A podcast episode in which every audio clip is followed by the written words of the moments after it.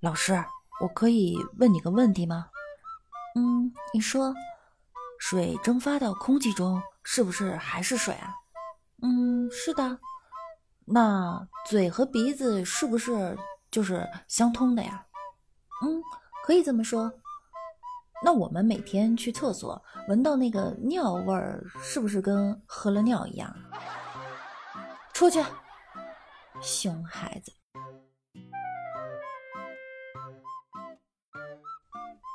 老师，等一下。嗯，老师，你刚才在课堂上说中国的汉字是不是都可以分开念的吗？嗯，那我有两个汉字不太懂，你可以告诉我一下吗？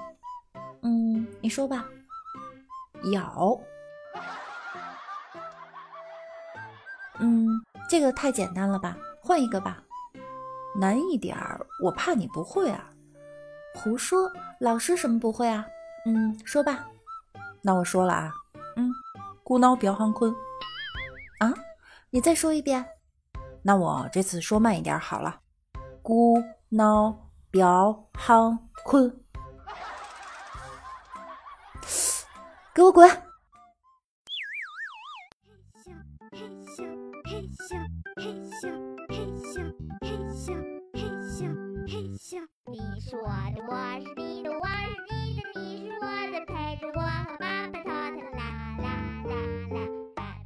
嗨，亲爱的朋友们，大家晚上好！又到了周一了，欢迎您准时收听由喜马拉雅 FM 独家播出的娱乐节目《万事屋》，我依旧是你们的童颜巨乳、姿势好、身娇体柔易推倒的波多小六六。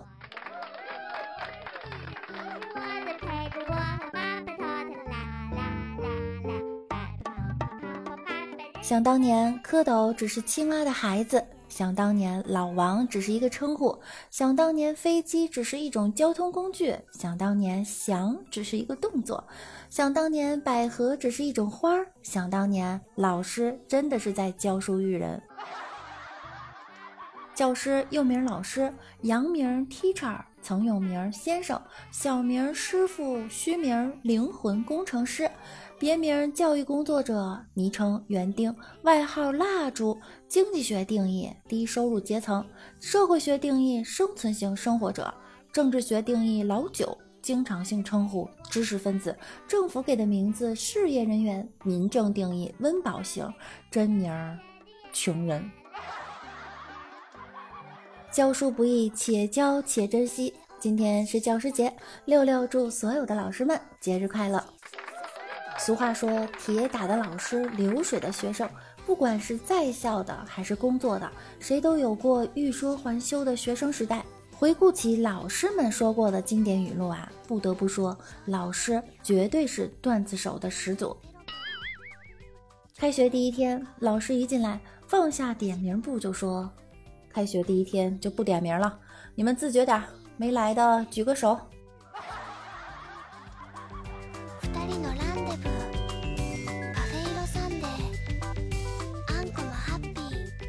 我们高中语文老师经常说：“上辈子杀猪，这辈子教书；上辈子杀人，这辈子教语文。”你们不要以为语文不拉分不重要，你想想，你的总分去掉语文还能看吗？听到了没有？听到了没有？高考时不要留空，不要留空，不知道答案的题目就填鲁迅，鲁迅，晓得了吗？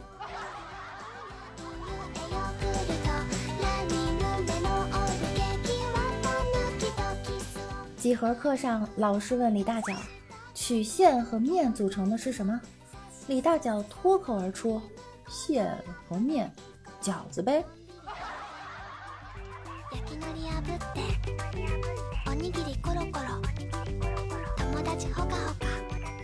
李大脚啊，从小数学就不好。有一次，老师问他：“三加二等于几？”李大脚掰着手指头一个个数：“等于五。”老师说：“多大了还用手掰手指头？把手揣兜里。”老师又问：“那五加五等于几？”李大脚在裤兜里数了半天，说：“等于十一。”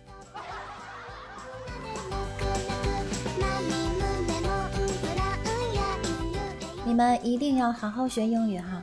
学英语一定有好处。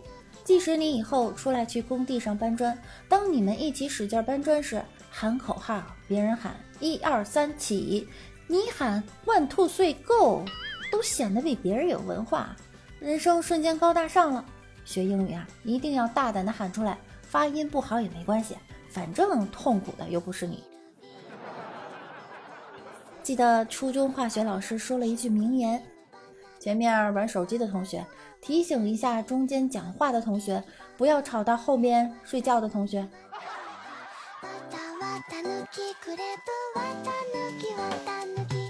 你们不是记不住国家性质吗？我告诉你们啊，记不住国家性质的人都是不爱国的人。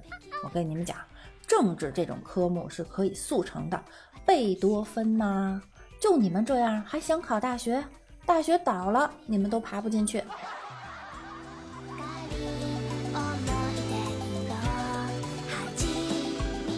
讲到中国近代史，你们一个个都群情愤慨。但是，有的人六十岁的时候回顾自己的一生，就会发现高中三年就是你人生的中国近代史，充满了耻辱。要多学点历史，才对得起你们一脸的沧桑。从历史的角度上说，你撒谎就等于背叛历史，你做错就等于篡改历史。上历史课，老师要求大家把人物的生卒年都背下来，下次课上抽查。结果有的同学很是不满，记生卒年有什么用？净背些没用的。老师的一句话让同学们都不吱声了。将来要是科学发达了，你们能穿越到古代，至少能靠这个给大官们算算命啊，也算是一技之长呀。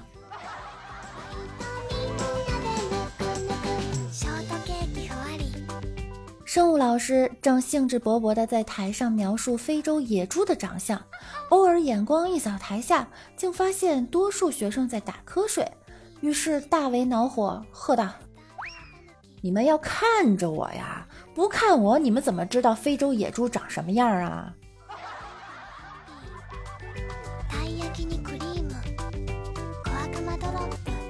上课在后面偷吃泡面，搁在桌子上前面啊，用一本大书挡着低头吃。我以为万无一失，谁知道老师抛出一句：“后面那同学看书走火入魔了，哟，都看冒烟了。”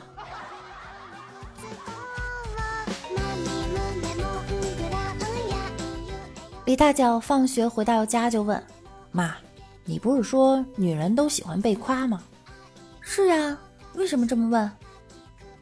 今天老师穿着超短裙来上课，我就夸老师：“你的内裤好漂亮啊！”然后老师就给我撵出去了。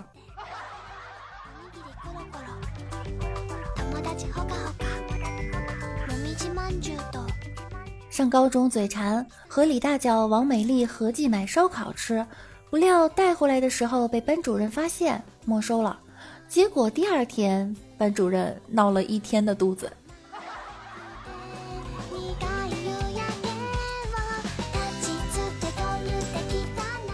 高中晚自习，王美丽啊穿个阔领 T 恤，伏案写字。只见我们数学老师快速冲过去，猛地拉掉了缠在她脖子上的黑线。自习不准戴耳机听歌。王美丽脸都黑了。报告老师。我这是内衣袋子。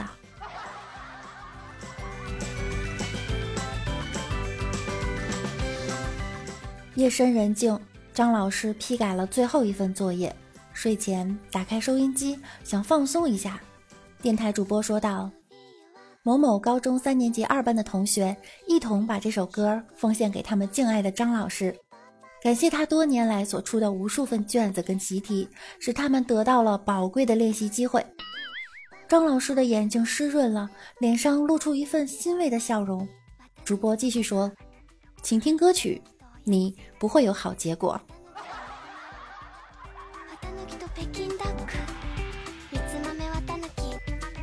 一位新来的美术老师初次教小学生，他在黑板上画一个苹果，并问道：“大家说这是什么呀？”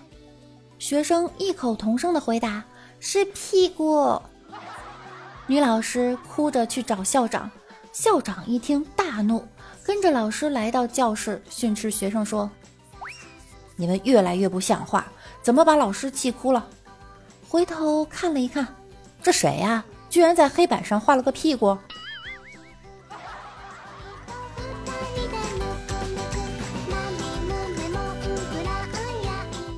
考试时，有一女同学抱怨：“老师啊，这天儿也太热了，考场里的风扇也没风。”监考老师扶了扶眼镜，说道：“你别着急，等会儿看到试卷，你就心凉了。”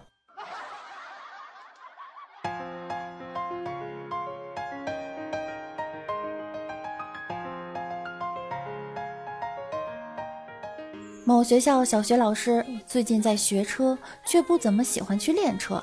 教练问：“为什么最近没来学车呀？”哎，在学校都是我骂学生，来你这儿老是被你骂，我很不爽。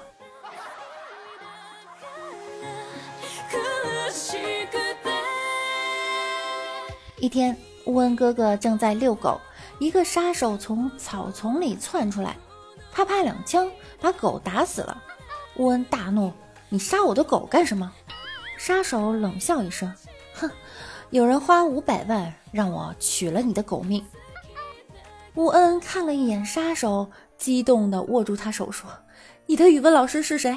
我要给他发个红包。”第二天，杀手再次从草丛中窜出来，抢走了乌恩哥哥的 iPhone 叉。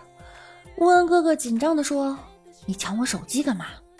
杀手又冷笑一声。哼，因为那人再花一千万让我取你的手机。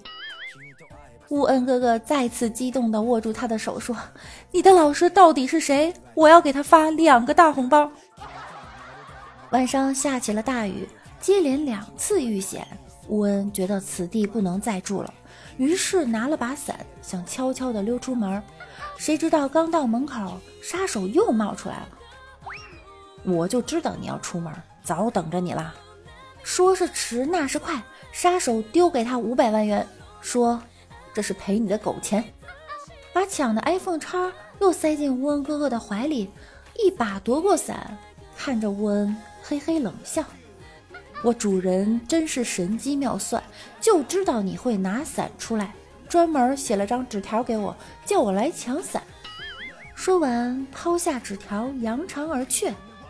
乌恩哥哥捡起一看，上面是杀手主人愤怒的狂草：“不要狗，不要手机，要他的命！”乌恩哥哥直接就跪下了：“恩师啊，您到底在哪儿啊？”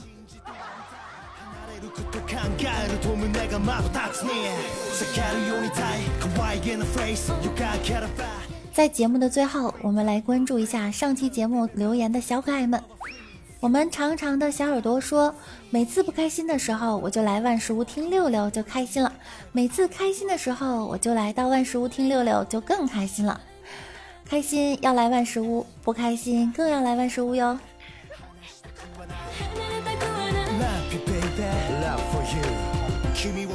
我们星辉说：“其实吃大不容易，不如喝大了。嗯，喝啤酒是不是特别容易大肚子啊？”我们驰骋纵横小哥哥说：“小六六跟小九九什么关系？嗯，我们是推导的关系。”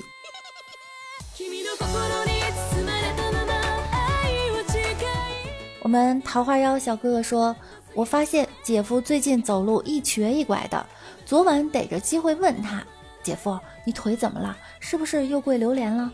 姐夫说：“别提了。”你姐考驾照让我当车，她练挂档，操作不当，差点把挡把掰断了。我脑补了一下这个姿势。